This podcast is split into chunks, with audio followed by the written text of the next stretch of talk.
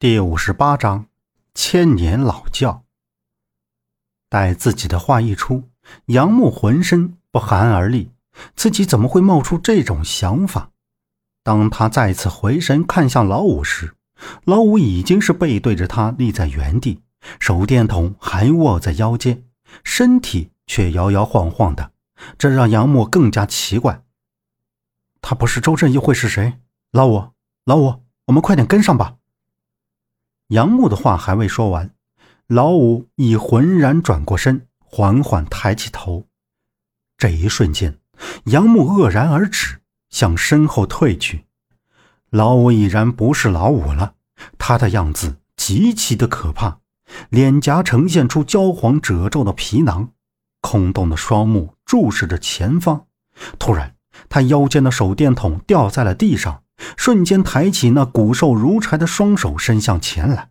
那双干枯的手重重地落在了杨木的肩膀上。杨木被这一举动吓得半死，想跑却迈不开腿，扑通，整个身子都被他按到地上，动弹不得。眼看那张面目狰狞的脸正凑了过来，上下打量着他，突然扭动了一下头，抬起枯手将杨木拖行起来。杨木感觉自己的身体麻木酸楚，全然不能活动，只有眼睛盯着头顶上方，如敲凿了的石梯台阶，一行一行的掠过自己的眼前。不知过了多久，眼前再次漆黑一片，什么感觉也没有了，就连自己的呼吸声似乎都听不见了。杨木，杨木，快醒醒，醒醒啊！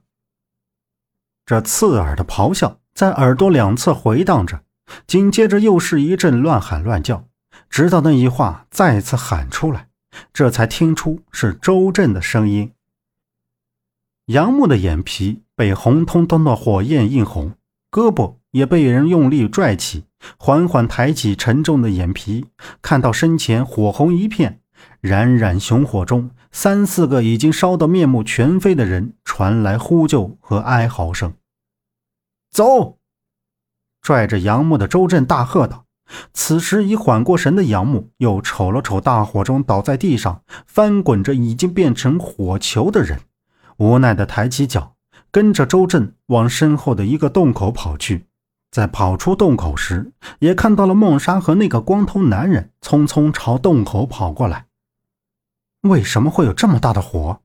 杨木知道后来那些诡异的现象，一定是自己犯病了。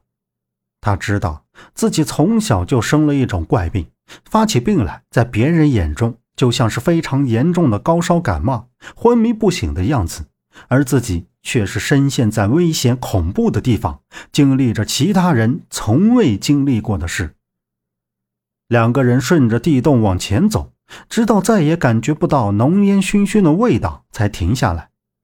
周震说，在下了这坟墓之后，就发现杨木的举动不正常，走路也摇摇晃晃。周震告诉他，在进了漆黑黑的地道时，杨木就已经晕了过去。后来，他和老五看到几个人跟在大强的左右，便让老五跟上去看看。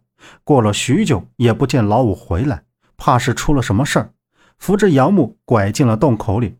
谁知走进去就被人迎面撞了头，两人扬翻在地，那人惶恐而逃。老五紧跟其后，大喝道：“大强，站住！”周震爬起身，看到老五，才知道撞自己的是大强。